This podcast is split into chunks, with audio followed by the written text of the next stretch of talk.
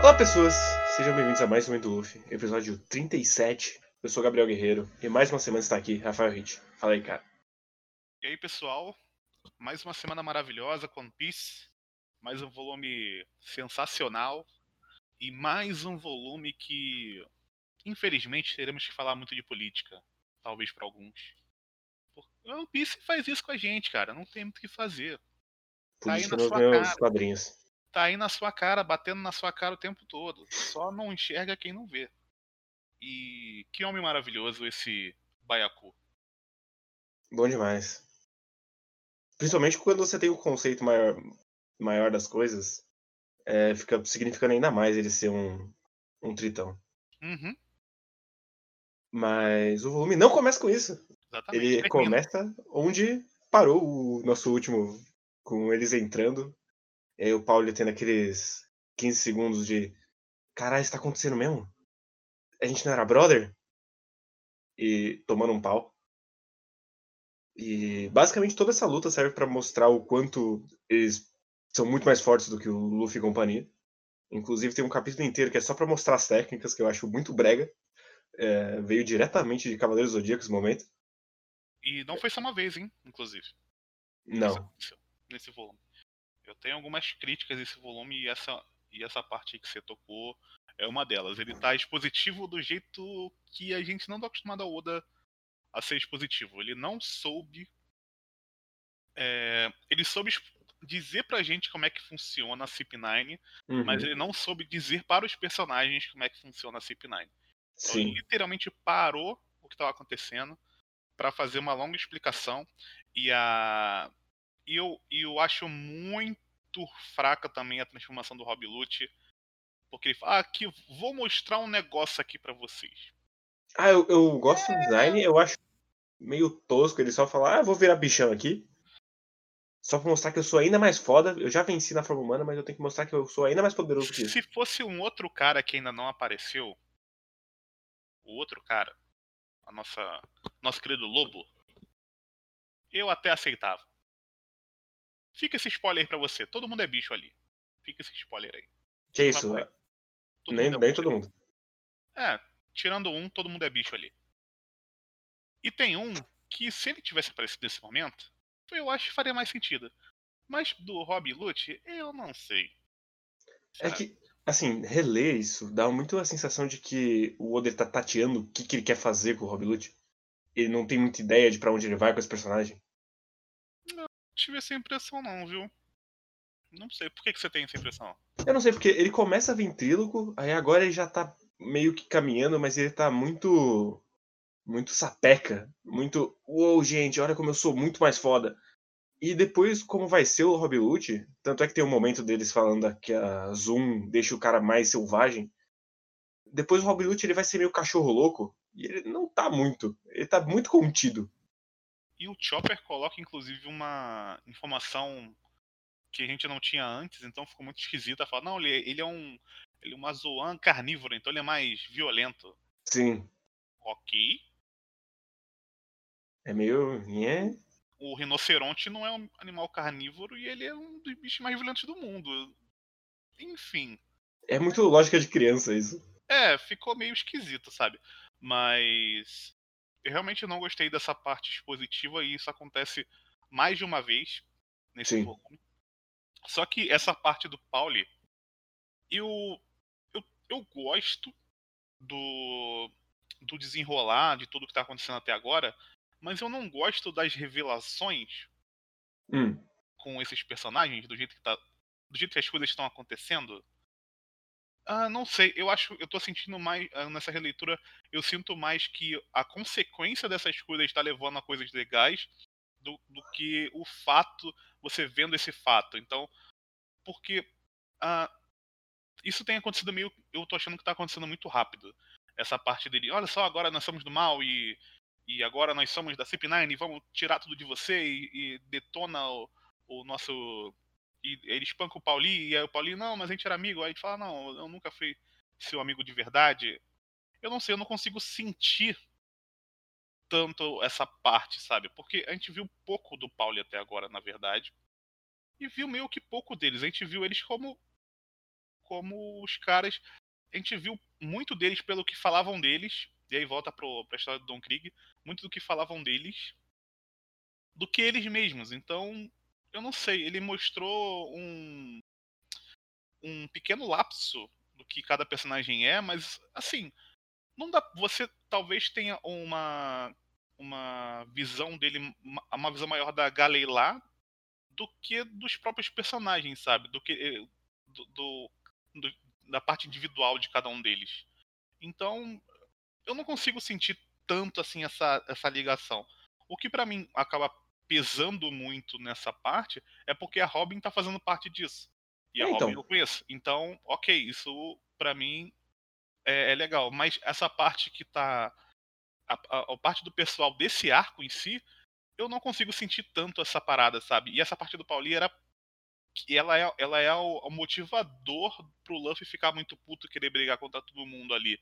Então, assim, essa releitura tá me fazendo sentir menos. Ou eu não lembrava, não lembrava exatamente, ou eu tava tão entretido antes que eu não deixei, que eu deixei isso meio que passar, mas nessa segunda leitura eu tô ficando assim, é, é legal, né? Mas é, eu nem sei quem são esses caras, então nem ligo pra esse cara da corda aí, só sei que ele é um cara devedor aí. E que o nosso querido protagonista aí do, do arco aí, que eu sempre esqueço o nome o Iceberg, ele tá aí, gosta muito dele, e é isso. Eu, enfim, eu não tenho sentido tanto, sabe? É que eu, eu não acho que seja tanto. Eles não têm uma conexão muito emocional com o bando mesmo, assim a parada do Luffy é mais eles serem traidores dos companheiros do que quem eles estão traindo, assim. É mais algo filosófico do que prático. Eu não acho que ele tem uma grande conexão com o Pauli. Porque ele fez a amizade ali no final do volume passado, quando ele estava enroscado ali. Eles fizeram um acordão e foi isso. Ele não tem uma, uma grande conexão com esse personagem. O Iceberg e o Pauli? Não, o Pauli e o Luffy, assim. Ah, e o Luffy. Ah, sim, é. sim. Uhum.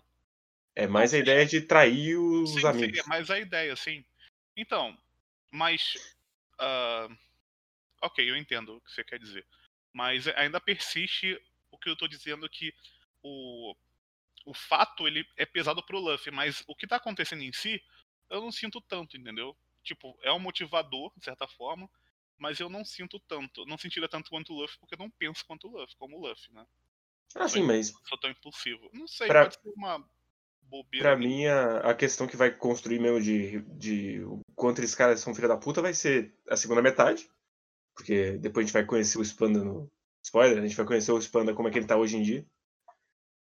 Ah, aqui é meio claro, né? No flashback é meio claro que vai voltar. E toda a parada no, da Frank Family, pra mim, é muito mais o ponto de motivação, assim. Uhum.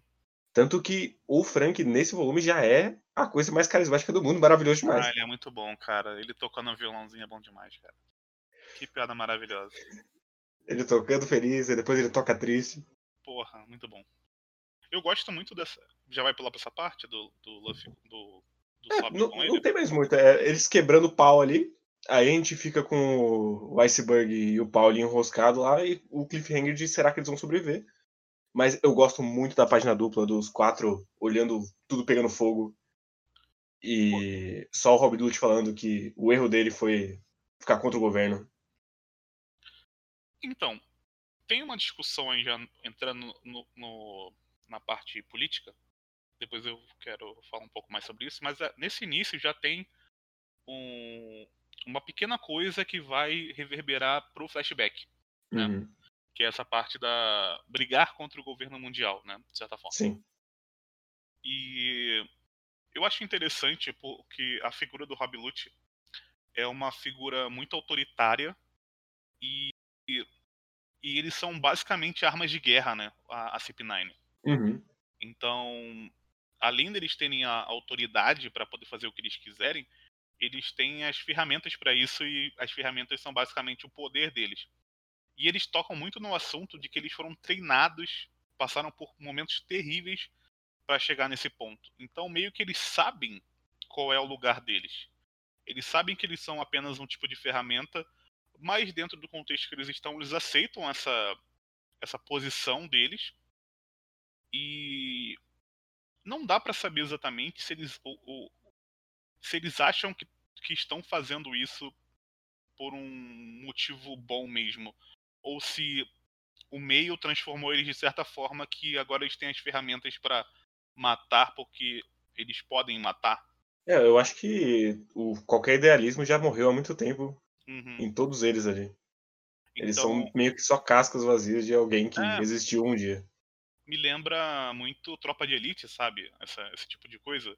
Sim. Do, do cara chegar lá, beleza, ele tem talvez até bons, bons boas vontades ali para fazer as coisas, mas o, ele passa por um estresse tão grande, um, um treinamento tão grande e é dado tanto poder para ele que ele se acha a própria justiça. E quando você se acha a pró- própria justiça, você acha que pode fazer o que você quiser, inclusive execuções. Então, eu fiquei meio que pensando nesse sentido. Eu não sei se exatamente o Oda tá querendo falar sobre isso nessa parte, mas meio que você lembra da sua própria experiência, né? Então, eu fiquei pensando sobre esse tipo de coisa. Eu acho que o Oda tá falando de uma coisa um pouco mais abrangente, de certa forma. É, Ele tá falando muito mais de uma SS pra mim do que de uma de um- uma polícia, né? Mas ele meio que tá colocando que essas pessoas também passaram por coisas muito bizarras pra serem as pessoas que elas são.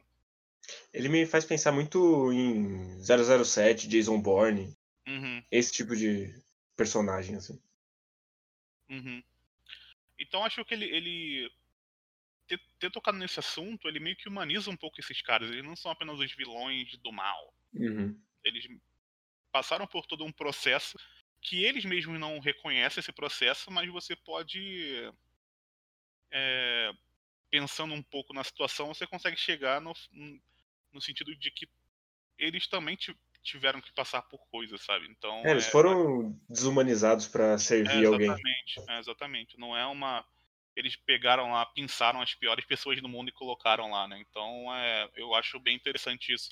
Porque foi uma coisa que eu achei bem sutil, assim, da parte dele.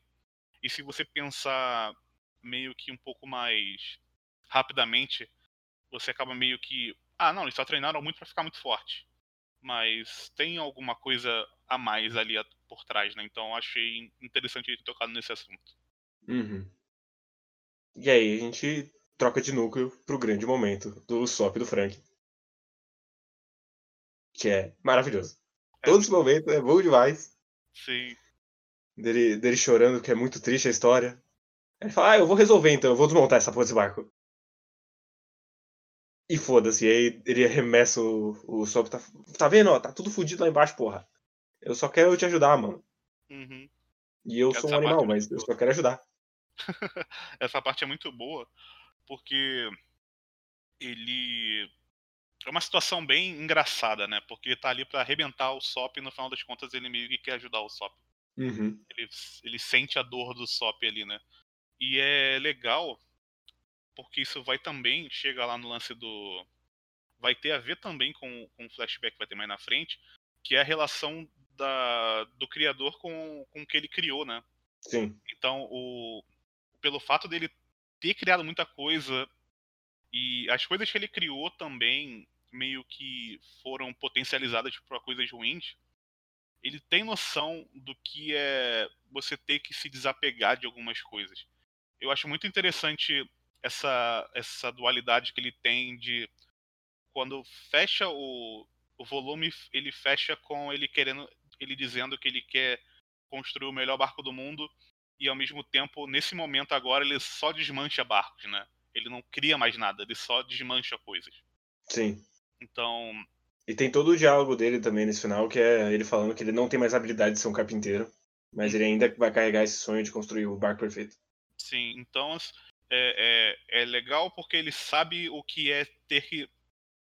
Ele sabe o que é ter que se desapegar de uma, algum, alguma coisa. E meio que o que está acontecendo agora é que o Sop não está conseguindo se desapegar de algo que, por mais que tenha ajudado muito ele, nesse momento não tem mais o que ser feito. Né? E Sim. ao mesmo tempo o Sop falou, não, eu quero continuar navegando, mas ele tá querendo viver a mentira, ao mesmo tempo ele não quer morrer, então ele tá muito confuso. E ao mesmo tempo ele sabe que se ele pedir desculpa ele vai voltar pro bando, mas ele não tem coragem para isso. Aí volta aquela discussão sempre boba de One Piece sobre uh, como os homens são orgulhosos e eles não fazem as coisas. Que eu acho que é uma parada que o Oda sempre queria. O Oda ele sempre coloca isso e às vezes ele coloca como algo bom, às vezes ele coloca como algo ruim. Então não sei o que o Oda pensa em relação a isso, sinceramente. Porque nesse momento, para mim, parece que ele tá colocando como um ponto ruim. Até as meninas criticam o Sop por causa disso.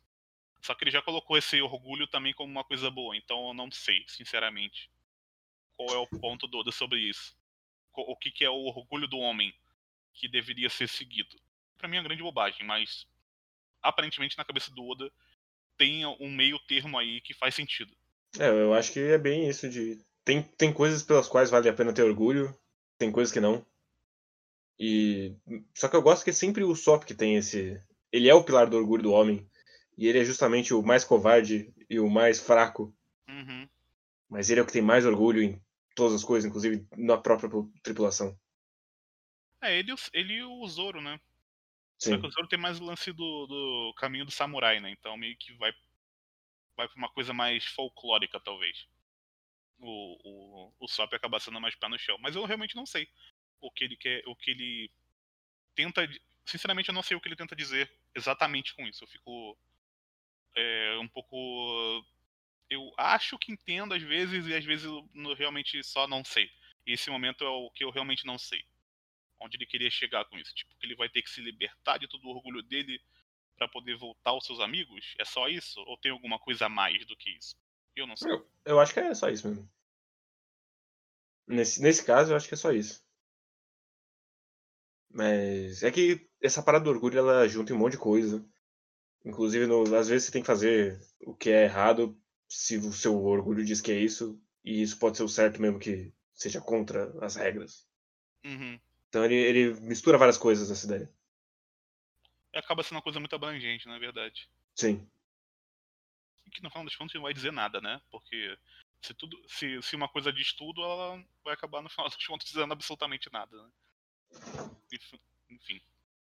Mas uh, uh, sobre o, o, Frank ainda, nesse, nesse diálogo que ele tem com, com o Sop, além desse, desse lance de desse, desse volume ter toda uma. ser muito amarrado no, numa temática só, tem a. tem a, o lance dele meio que brigar com o Sop e tal, falar pro Sop o lance do barco, tem a parte cômica. E eu acho que ele tá muito relaxado nesse nessa parte. Eu acho isso bem interessante.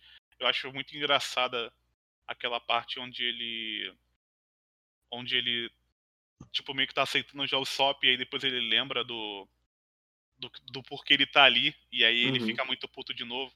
Então, é engraçado porque ele não sabe exatamente o que tá rolando na ilha. Ele tá sempre muito alheio Sim. a tudo que tá acontecendo na ilha, né? Então e... eu acho legal essa parte também. Pensando numa uma questão mais de construção de roteiro, assim, eu gosto como, a essa altura, ele já inverteu completamente o Frank. Uhum. Ele já é outra coisa do que ele foi apresentado. E foi muito gradual e natural, assim. Você não, você não pega olhando e fala, mas o Frank não era um filho da puta? Ele, ele vai mudando o personagem discretamente, sem mudar a, o, a ideia dele. Ele, ele muda como ele mostra o personagem. É porque Ao também. mesmo tempo que ele é muito coeso com quem é o Frank.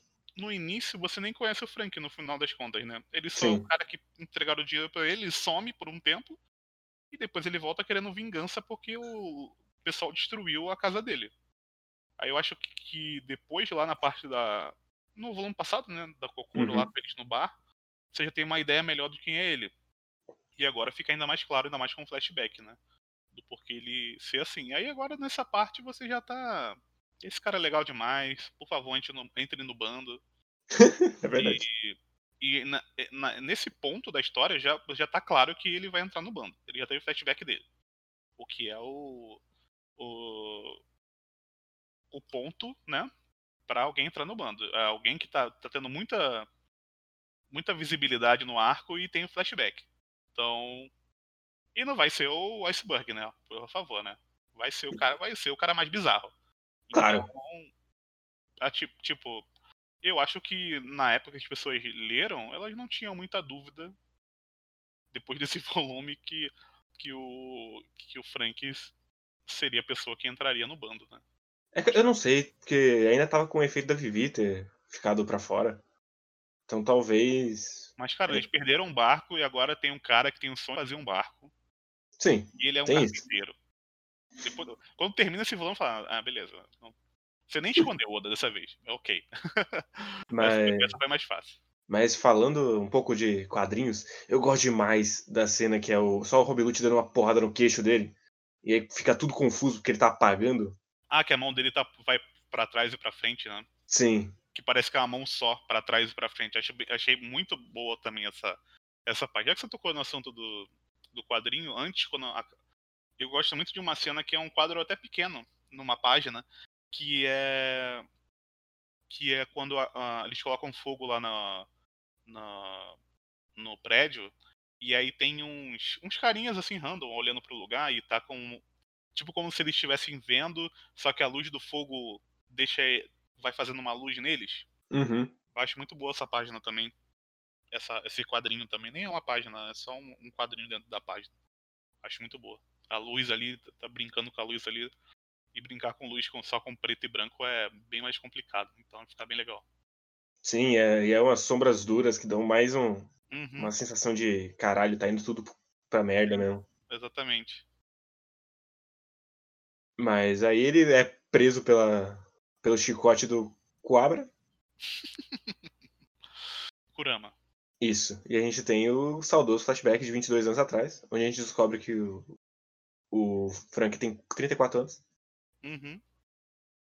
E a gente conhece o pequeno Frank com sua frota de Battle Franks. muito bom, cara. Muito bom. Ah, muito bom, cara. Isso é muito maneiro. Puta merda. Eu queria, eu queria até mais. Eu queria ver mais dele construindo, porque só mostra as coisas prontas, né? Eu queria ver ele Sim. construindo as coisas. Porque tem uns designs muito, muito legais do- dos barquinhos. Infelizmente você vê a maioria dos barquinhos quando eles já estão destruindo tudo lá, né? Mas ah, quando a o primeiro barquinho que ele, que ele constrói pra lutar contra o mestre dos, o rei dos mares é muito bom. Sim, e aí a gente conhece o nosso querido Tom, que é um tritão. Uhum. E ele já aparece levantando uma porra de um barco e jogando os. espetando os mastros. E é isso aí. Nossa, essa cena do barco é maravilhosa. O barco, tá, o barco é muito maneiro, muito bem feito. O barco girando, você consegue sentir toda a fluidez ali dele lançando o barco no, no mar, né? Nossa, muito Uhum. legal. Então, entrando nisso aí, eu vou dizer, é a primeira coisa que eu quero dizer, tentar separar um pouco, mas a primeira coisa que eu tenho pra dizer é em relação a, ao que o Oda tem de visão em relação ao armamento. Porque eu acho que é- ele deixa bem claro ali que ele não é contra o armamento. Querido Oda. Ele tem a sua, o que me pareceu é que ele tem as suas críticas a isso, mas no final das contas ele não é totalmente contra, o que eu achei um pouco estranho. Eu pensei que ele, ele seria um pouco mais pacifista pelo tipo de história que ele conta. Mas porque tem toda uma discussão de que se essas coisas existem, então elas vão ser utilizadas para o mal, Sim. mas É não a tem, visão do Iceberg.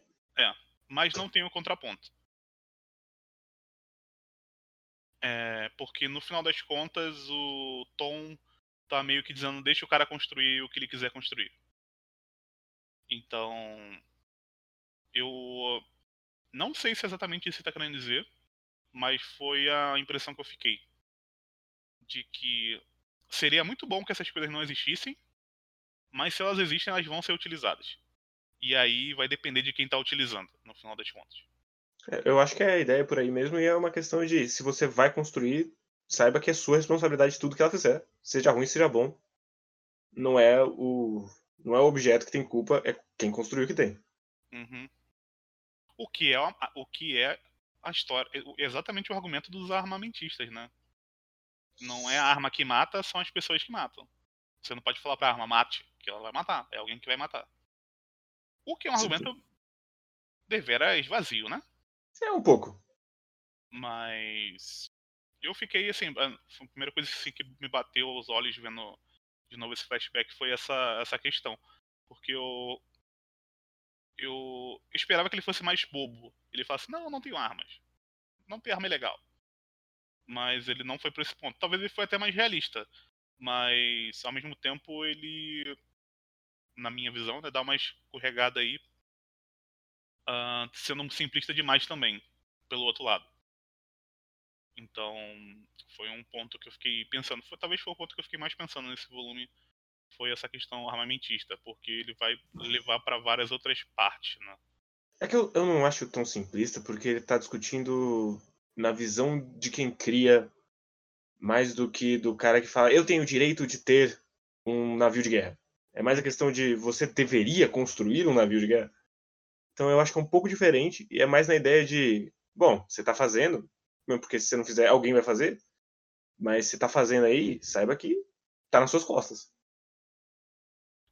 É, o que também não é uma verdade, né? É. De certa forma. Se você para pensar, tipo, o cientista lá, os que estão fazendo, sei lá, uma bomba, eles não, não vai ter o peso nas costas dele. Vai ter o peso no presidente ou sei lá quem que apertar o botão para liberar isso, né? Mas quem criou mesmo talvez as pessoas nem saibam quem são. Então, eu não sei, cara. Eu achei meio bobo, pra ser sincero. Eu acho meio bobo, mas eu não sei. Eu não, eu não acho menos bobo do que o, outras coisas que ele aborda em One Piece. Assim. Uhum. Por exemplo, a visão que ele vai ter de racismo nos volumes pra frente, pra mim é tão boba quanto essa. Ah, sim, sim. Mas aí eu, eu dou um desconto para ele, de certa forma, porque eles são um povo que não é um povo armado, né?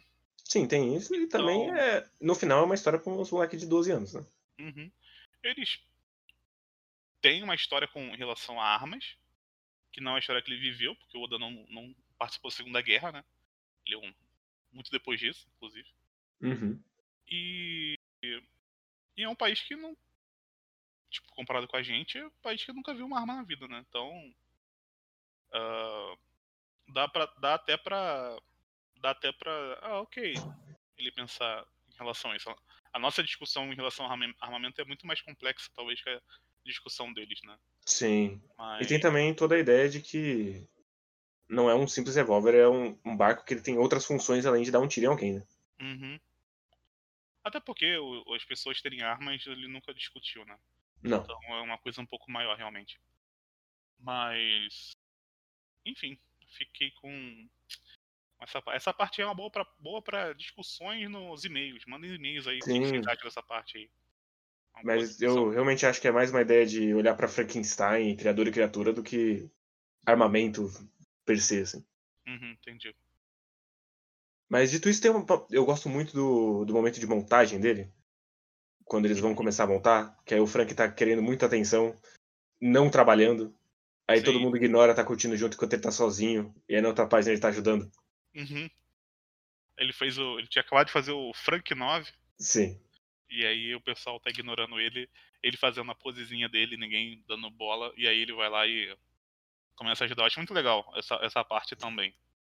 Acho muito, acho muito legal o Tom ter uma ligação com o maior barco do mundo. Eu acho uma ligação que faz sentido. O, maior carpinteiro do mundo ter essa, essa parada. E ao mesmo tempo, eu acho que vai voltar o assunto de você ter a sua responsabilidade sobre o que você cria, pelo fato de ele ter sido condenado por isso, né? Sim, e é muito um, um, É claramente um bode expiatório. Uhum. De a gente precisa culpar alguém pelo Roger, que seja o cara que fez o barco dele. Sim, eles estão tentando, já que o Roger fez tudo de ruim para essa era, a gente tá tentando pegar qualquer pessoa tivesse uma ligação com ele e colocar na guilhotina, né? O que é muito real numa ditadura. Exatamente. Tentar fazer um que você seja o mais punitivo possível para tentar é, intimidar todo o resto, né, para que não faça igual. O que não Sim. deu muito certo, né, já que as palavras dele as palavras dele começaram uma nova era, né? Então, tipo, 10 anos, 20 anos depois, isso não tem mais muito efeito, né? Mas eles continuavam com. Na verdade, não era 20 anos depois, né? Na época que foi feito, já não tinha mais tanto efeito assim. Mas o, o Tom, eu acho ele carismático demais, cara. Uhum. O tão pouco que ele aparece, ele sempre tá dando risada, ele parece aquele tiozão feliz, sabe? E eu gosto muito que a risada dele é falhada, ele só faz um ha, e aí o resto é só, ponto, só pontinho. Sim, eu acho achei ele muito carismático. O, tem uma. Gosto muito de uma cena quando ele tá fazendo a maquete. A maquete não, né? A. Ai, como é que fala? O plano? Não, é como é que ele. O desenho que ele faz no, no papel. O croquis? Aí ele. O que ele faz com a reguinha lá que ele tá fazendo? Ah, Não é maquete o nome, enfim, não vou lembrar o nome agora. Mas. A planta? Isso, planta. Ele tá fazendo a planta e aí ele tá conversando com o. com o. com o Frank e o. e o Iceberg tá, tá ouvindo, assim, tipo, só de. fingindo que tá dormindo e tá ouvindo. Uhum. Eu acho. Eu acho que representa bastante o. o tipo de relação que ele tinha, porque ele meio que sabia que o Iceberg era o braço direito dele, mas ele via o Frank como meio que o. o gênio da do- coisa, né? a sequência dos sonhos dele. É. O Frank tinha mais. era mais parecido com ele do que o próprio Iceberg. Uhum. Então, mostra bastante como é que era a relação. E eu acho muito legal que é. Ah, eu sou um moleque que não tem casa, por favor, cuide de mim. Ah, beleza, então vem aqui, eu vou cuidar de você. E, essa, e assim começa a relação dele. Não tem muita, não tem muita enrolação. Sim, não É. precisa saber quem são os pais do Frank, Sim, não, não, tem, não tem isso. Ele só. Ah. Foi, foi uma, um acontecimento da vida, sabe? Até porque Walter Seven tá em frangalhos, que inclusive vai render um dos melhores diálogos, que é o juiz falando pra ele, ah, a gente voltou pro mesmo ponto de 14 anos atrás. E aí o Tom fala, porra nenhuma, essa cidade agora ela tem um futuro. Não tem nada igual a 14 anos atrás. Porque ao mesmo tempo ele tá dizendo do próprio Iceberg e do Frank, porque o Frank ele tava meio perdido da primeira vez. E agora Sim. ele é um, um, um homem formado. Sim, sim, é muito. É muito. É muito isso mesmo. Eu acho muito legal que ele tá, tipo, na Nova York dos anos 70, sabe? Uhum. Tipo, filme do Coringa, todo o lixo no chão, as pessoas se espancando. E quando o cara volta já é outra coisa, né? Já tá bem melhor o lugar. Mas. Eu, assim, depois de tanto tempo, eu fiquei meio assim. Porra, será que a população teria realmente essa reação vendo as coisas que aconteceram e vendo o que o Tom construiu ali? Fiquei meio que. Porque ele não construiu isso do dia pra noite, ele demorou 10 anos construindo aquilo. E as pessoas estavam vendo isso. É que eu acho que sim, justamente por ele não ser um ser humano. Ele é um tritão. Então ele vai sempre ser um tritão. Ele tá sempre a um ponto de ficar violento. Que é, então, inclusive tem um momento que ele só levanta e os caras já tá, ah não, o, Frank, o Tom ficou violento. Ele está fora de si. E é muito por causa da cara dele de Não, homem peixe. essa foi na hora que ele deu o soco na cara do. Do tiozinho lá. Não, mas é desde... ele dá um soco no Frank, na verdade. E eles já falam que ele perdeu o controle completamente. É do Frank, isso, verdade. Que o Frank fala que as- os barcos não são dele, né? Sim. Que ele nega a radiação dele. Ah, é verdade, você tem razão, tem razão. Ah, não. É, de- é, pode ser. Pode ser por isso mesmo. Isso. Isso sim dá pra dizer que é uma sementinha plantada, propositalmente. Isso aí não tem como negar. Mas. É, realmente. Você falou agora, eu lembrei das coisas que vão acontecer mais lá na frente. E realmente você tem razão. Do, pelo fato dele ser. dele ser um tritão, nada que ele fizesse ah, as pessoas teriam uma visão diferente dele. O que é completamente ridículo, né? No final das contas. Sim, mas ele vai estar sempre marcado por ele não ser um humano. Uhum. E aí. Ah, antes disso tem o. Nós descobrimos por que o sapinho nada crawl. Sim, porque, isso. porque ele teve um momento de treinamento.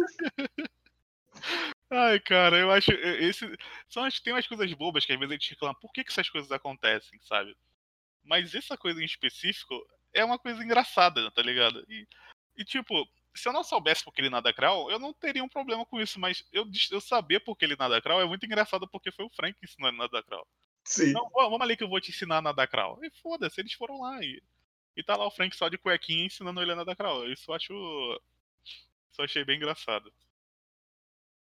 Mas a gente tá pulando o fato que a gente encontra um dos seres mais detestáveis de One Piece, que é a porra do Spanda.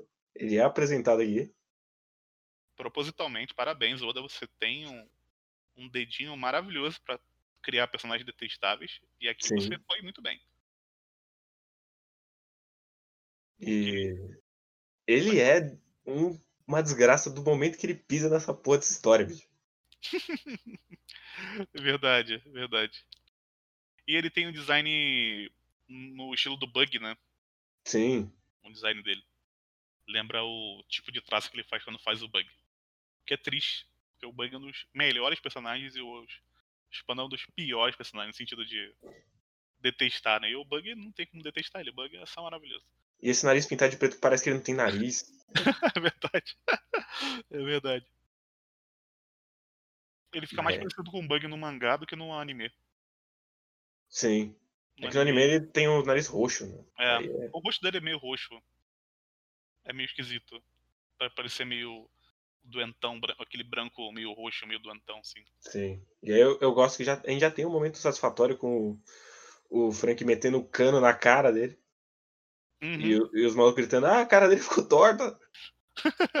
Ele desfigurou. Não precisava dizer isso, né? O maluco tomou uma- uma- um taco na cara, não precisa falar, não, o rosto dele ficou desfigurado. Sim, Pra mas você tem, muito, tem muitos momentos desse volume que é pessoas comentando coisa que tá no, no desenho. Sim, isso é verdade. Isso é verdade. Isso é uma coisa que me incomodou nesse volume um pouco. Sim. É Tem coisa que principalmente no começo com os poderes novos, que é alguém repetindo o que já foi dito e já tá desenhado. Tipo, esse é o. Só, falou, só faltou o cara falar, esse é o Tekai, ele fica mais poderoso. Aí, tipo, o Luffy tinha acabado de dar um soco na cara do maluco, tinha acontecido nada. Uhum. Eu acho que dá pra entender. Mas enfim. Uma coisa menor. Mas realmente foi um momento Kurumada ali. Que eu nunca esperaria um momento Kurumada tão Kurumada quanto esse do em One Piece. Talvez nem se repita mais nesse nível, assim. Eu acho que E nesse nível não tem, não. Porque aqui ele tem que explicar muitos poderes novos. Sim. Então. De certa forma, ele tá tentando fazer isso. Não de uma maneira que eu acho tão legal, mas enfim, tá aí. Mas. ahn, uma outra coisa que tem quando ele aparece é que além dele ser uma representação do mal, né? Do, do mal quando é dado poder demais, né, para alguém, ele também tá mostrando que por baixo dos panos ali da organização lá dos. É, como é que é o nome dos, dos velhinhos lá? É Gai... Gorosei. Gorosei, ele para você ascender também dentro dessa organização, você precisa estar apto ou estar disposto a fazer o trabalho sujo, né? Uhum. Então, você, pode- você tem- tem que estar pronto pra fazer qualquer coisa Sim. e Ele é, da, foda-se. ele, ele é da CP5, né? Uma coisa assim. Sim, sim. E, e ele tá ali e, mais uma vez, é o, é o, o sistema corroendo a- as pessoas, né? Você vai comprando as coisas que o sistema te dá e, e no final das contas você vai se tornando uma pessoa pior para poder ascender nisso. Dentro, dessa, dentro de uma certo tipo de organização. E aí é uma crítica clara do Oda para esses essa- esse tipo de organização muito verticalizada, né? Então, Uhum. mas isso aí é uma crítica recorrente dele, então não tem muito que eu acho que eu possa entrar aqui, porque a gente já comentou em outros casts. Mas isso aqui está ficando cada vez mais claro que não importa exatamente sobre o, qual é o seu é, desejo primário, você não pode tirar o que é mais importante das pessoas, que é a sua liberdade. Então, isso aqui é só o Oda se repetindo dentro do seu, seu grande tema aí, dentro de One Piece. Mas de uma forma cada vez mais clara. Diria assim. E o volume fecha com a cena que é um dos grandes clássicos desse mangá, que é o Frank tentando parar o trem, Uhum. quando ele claramente não vai conseguir parar esse trem e ser atropelado. E voando só uma Com- mancha de sangue no.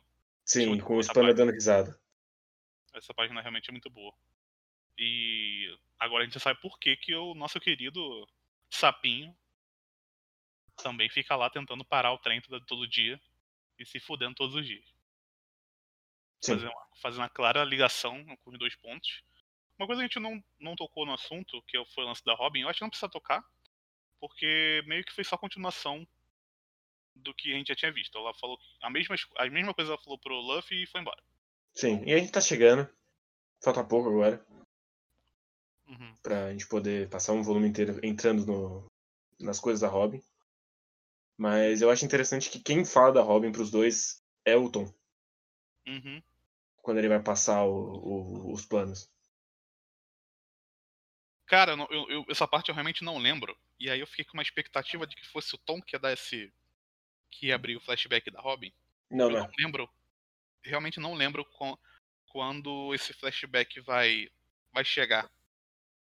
Então. Eu fiquei, aí eu fico naquela coisa, hum, é agora, é agora, é agora. Me fudi todas as vezes. Eu tava errado todas as vezes. É Mas. só, é só depois do, do Gear Second. Nossa, lá na frente então. Mas. Foi um volume muito bom Sim. na minha, na minha, na minha leitura, assim. Foi um volume até mais rápido de ler que os volumes anteriores. Eu acho que esse volume teve menos texto. E foi, foi mais direto, assim, eu acho, algumas coisas. E é muito bom, cara. Esse, esse volume, esse arco é muito bom. É um dos melhores de One Piece, então tá sendo uma maravilha tá revisitando isso aqui. Né? Porque agora ele, como ele engatou numa, numa linha narrativa só, tá indo mais rápido mesmo. Do que antes que ele espalhou os personagens. Uhum. Ah, isso é verdade. Mas agora, volume que vem é. Já rola o grande momento do trem, provavelmente. Uhum. Que já falta, falta pouco pra gente entrar no trem marítimo. Porque tá óbvio que a gente vai entrar no, trem- no trem marítimo, ele é citado a cada três páginas. Ah, sim, claro. Então, Eles vão embora de trem também, né, o pessoal lá. sim, tem- é o último trem antes da Aqua Laguna. Então, está tudo construído para essa caminhada. Sim. Mas é isso do volume 37. Grande volume. Maravilhoso. Esse, esse arco é um absurdo. E quem fala que One Piece é sequer próximo de Naruto tá completamente errado. Verdade, verdade. Mais uma vez se provando errado. Sim.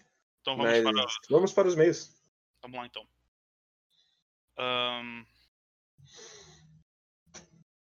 O primeiro e-mail que tem aqui, vamos então para nossa parte, Pedro Monteiro.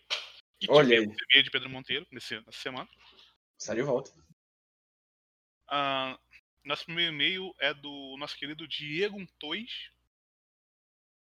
Esse e-mail um pouco atrasado, mas espero que leiam na semana posterior ao capítulo ou volume 35. É isso aí mesmo, cara. Mandem e-mails anteriores. Sim. Não mande o do volume que a gente acabou de ler. O- Mesmo porque você tem que ouvir o que a gente falou pra Exatamente. ver se não tá repetindo. É, fica um pouco esquisito. Ah, o ponto número um dele é a luta do Sop. Só queria dizer que na releitura já posso confirmar que o duelo que o de Luffy versus Sop é, o- é a melhor luta de de One Piece.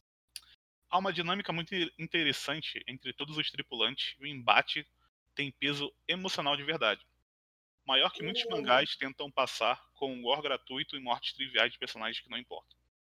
De qualquer forma, era óbvio que haveria desentendimentos quando o Sop soubesse a verdade sobre as condições do Mary.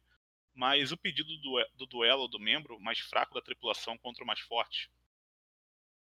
Não antes de levar duas surras e estar no seu pior momento. É uma surpresa que dá tristeza a mais, que dá uma tristeza a mais para o quão desesperado ele está. O combate expõe muito da personalidade dos envolvidos e a coreografia é bem interessante, com a presença dos nossos, dos nossos queridos Dials e estratégia do Sop. De alguma forma, até mesmo cenas de humor têm espaço, apesar do clima tenso, e a quadrinização faz jus à dinâmica. Basicamente, é uma luta que entregou em todas as frontes. Parabéns. Aí Ele coloca uma correção. A luta acaba em dois socos e um coice de um dial no braço. Ah, mais respeito com o nosso queridíssimo Sop. Aí o ponto 2 é o capitão. Uma coisa que eu não tinha dado muita atenção na primeira vez é que o Luffy, o Luffy passa por um bom arco. Desde ser criticado por Iceberg quanto à sua imaturidade, ter sua posição questionada por Usopp, desabafar com Zoro sobre o peso de ser um capitão, e também a cena durante o clímax da saga, que ainda chegaremos lá. Ah, ponto 3 é Frank e sua roupa esquisita. Sobre a roupa carnavalesca do Frank, acho que ele estava indo e voltando pro Festival das Máscaras nas ilhas próximas de Water 7. Ou pelo menos é o meu headcanon gosto de acreditar, já que bate com a personalidade dele. É, o flashback deixou claro que ele sempre usou essa roupa esquisita. Pode... Não, é aquela com aquela máscara escrota. Ah, não, sim, sim, isso aí só se aproveitou do momento da Sim. festival. Mas eu queria dizer que continua feio pra caralho. Sim, Que é o meu grande problema com isso é que ele é feio. Ah, é verdade, tu comentou que a roupa era feia. Não lembrava mais disso. Ah, o, e o quarto e último ponto é o pôster, pôster de procurada da Robin. A respeito do pôster da Robin que o Iceberg tinha no escritório, admito que também tinha me esquecido e olhei torto para esse detalhe. Felizmente, os próximos capítulos justificam sem ser forçado. Enfim, continue o bom trabalho e se cuidem. E cuidem bem do seu filho Luffy. Muito obrigado, Diego. Ele, é... ele tá criado pro mundo já. já tá, já tá solto aí no mundo já. Ah, o outro e-mail é do nosso querido Igor Danilo. E ele fala: Olá, mães do Luffy, acabo de lavar a louça ouvindo vocês e já vim comentar aqui. Vou comentar o que me lembra do volume. Eu sempre fico. Sempre acho engraçado o pessoal falar que tá lavando louça, fazendo uma coisa assim, porque como eu moro sozinho, a minha louça demora uns 3 minutos pra terminar de lavar. Então, pra mim sempre é esquisito. A nossa, eu vi um podcast enquanto eu lavava a louça. E eu não tenho esse. Tenho pouquíssima coisa, então eu sempre lavo a louça muito rápido. Achei engraçado, tipo, eu fico Como pensando eu- naquela, naquela montanha de louça e eu nunca tenho. Nem se eu quisesse eu teria isso. Como eu esvazio os armários antes de lavar, então eu tenho. Não, então, eu fazia isso antigamente. Aí o que, que eu fiz? Eu me desfiz Ah, de coisa. Eu tinha, sei lá, 10 pratos, agora eu tenho dois. Então, pra não fazer isso, porque senão eu vou usando todos, aí quando tudo terminar eu ia lá e lavava. Aí era uma merda. Ah, enfim. Luffy, o Luffy ser impulsivo é algo que ainda hoje não se perdeu.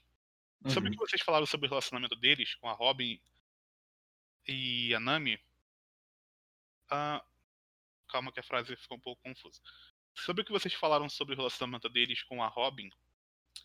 ah, acho que ele tá falando da Robin e a Nami, dividem o mesmo quarto. Também nunca foi muito forte do Oda deixar clara a relação de cada um e o que cada um pensa de cada membro. Ah, Até porque, a partir desse momento, fica complicado focar na interação dos membros. Mesmo eu gostando, entendo ele deixar meio isso de lado e focar em todo o xadrez da estrutura do mundo que ele construiu. Que é o que eu mais gosto no mangá hoje. Tipo, quando eu li, era adolescente, então eu curtia mais as lutinhas e o drama. Eu não sei se eu concordo muito com isso. eu, eu discordo justamente porque pra mim o que mais falta no, no atual é a interação do bando dentro dele mesmo. né, porque no início tem. E dá pra saber qual.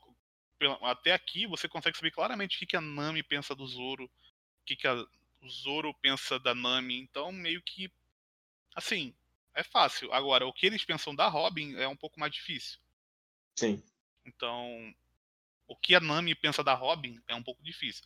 E, e pior ainda, por que, que a Nami gostaria tanto assim da Robin? Esse talvez seja o nosso ponto em relação a isso. Sobre a peculiaridade da ditadura do governo mundial, eu escrevi um parágrafo sobre. Mas ia ter que entrar em coisa que rola mais pra frente. Também gosto do que eles apresentam no arco. Eles, tenta, eh, eles tentarem matar um líder local por saber demais, achei meio simplificado. Eles poderiam desacreditar ele e tentar colocar outra figura heróica no lugar dele. Afinal, acho que eles tinham recurso para isso. Mas é um Battle Shonen, então entendo eles não complicarem demais. Ah, é um pouco difícil fazer isso dentro assim, dentro da história que tá rolando e seria meio, meio previsível, eu acho. É, longe de mim querer apontar dedos aqui, mas tem uma certa vereadora do Rio de Janeiro que, Hum. né? Enfim, é, é isso. ok. Ah, os cinco anos é mais o exagerando no tempo mesmo. Poderia ser um ano facilmente, mas entendi eles tipo como agentes secretos. Também não é como se o comandante deles fosse um gênio. Isso Não é um- mesmo. Esse é um ponto. Ok.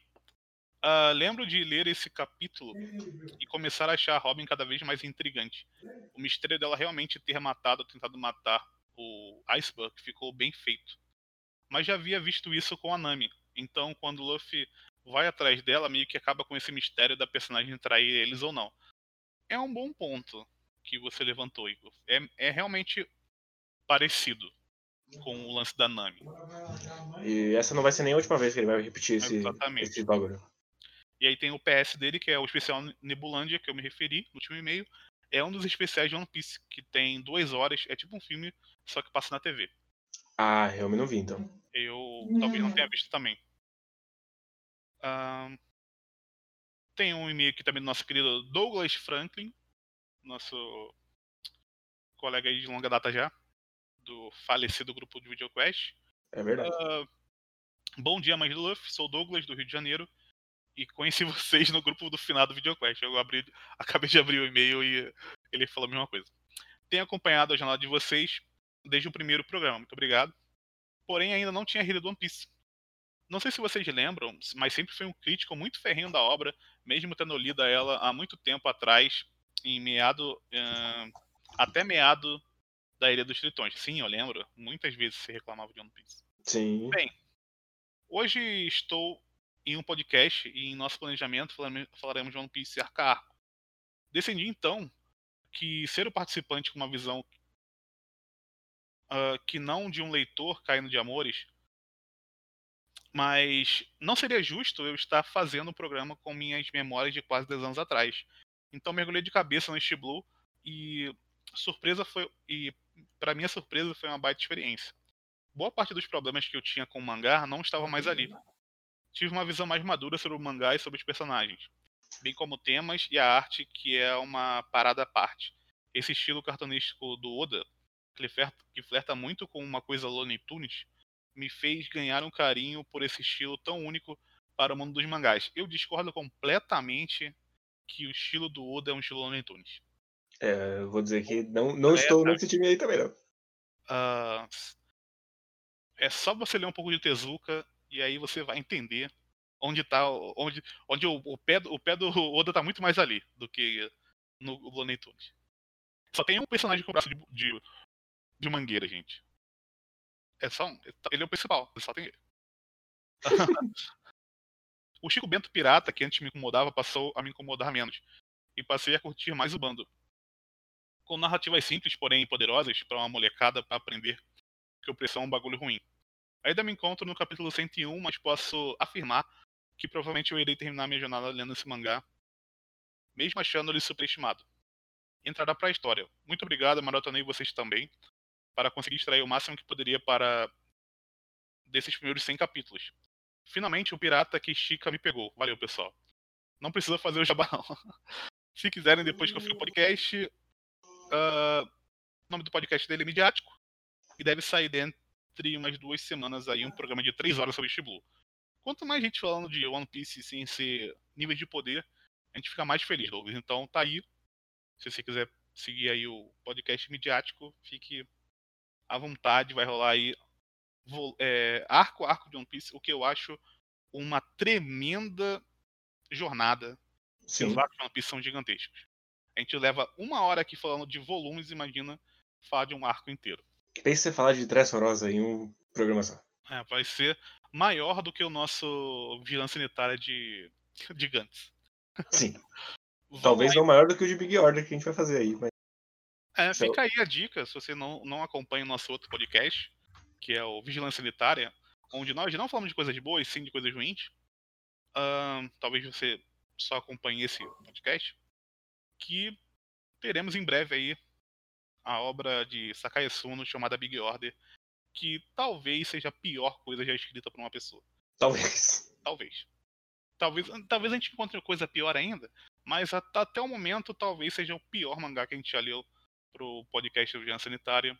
Então se você quiser também dar um chega lá, fique à vontade. Também está no, no feed aí, Spotify e todo o resto. Sim, só fechar- procurar por Vigilância Sanitária. Exatamente. E para fechar, temos um e-mail do Pedro Monteiro.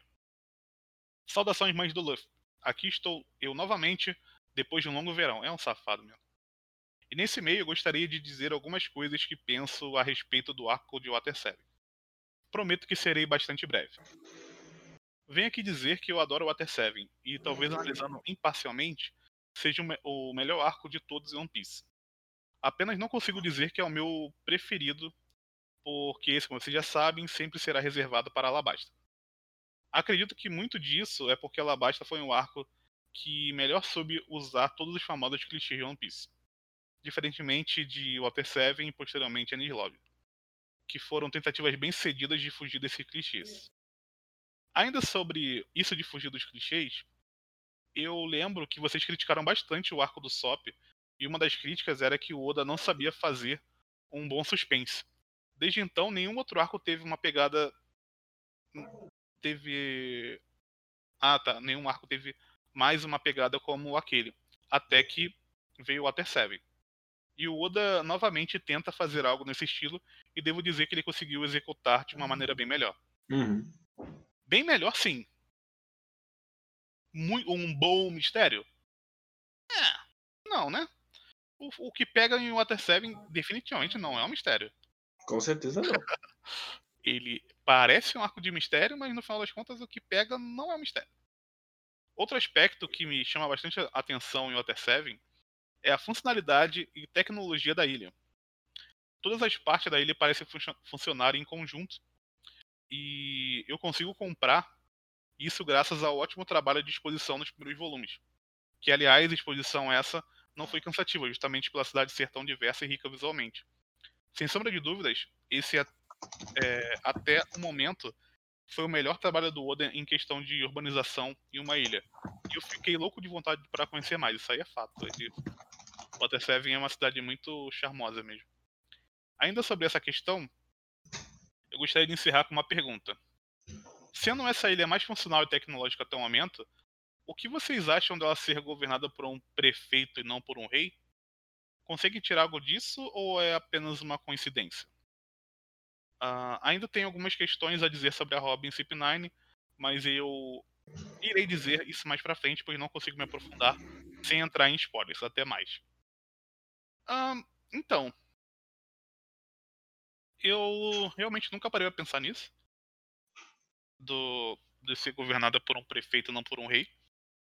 Mas se você olha o flashback, faz sentido ela não ter um rei. Uhum. Ela era muito mais um. Ela, ela é grande, mas ela não é alabasta. Ela não é um. Uma. Na verdade, o Water Seven não é um lugar tão grande assim, né? Não, ela cresceu. Ela tá crescendo. Ela é uma ilha pequena, então.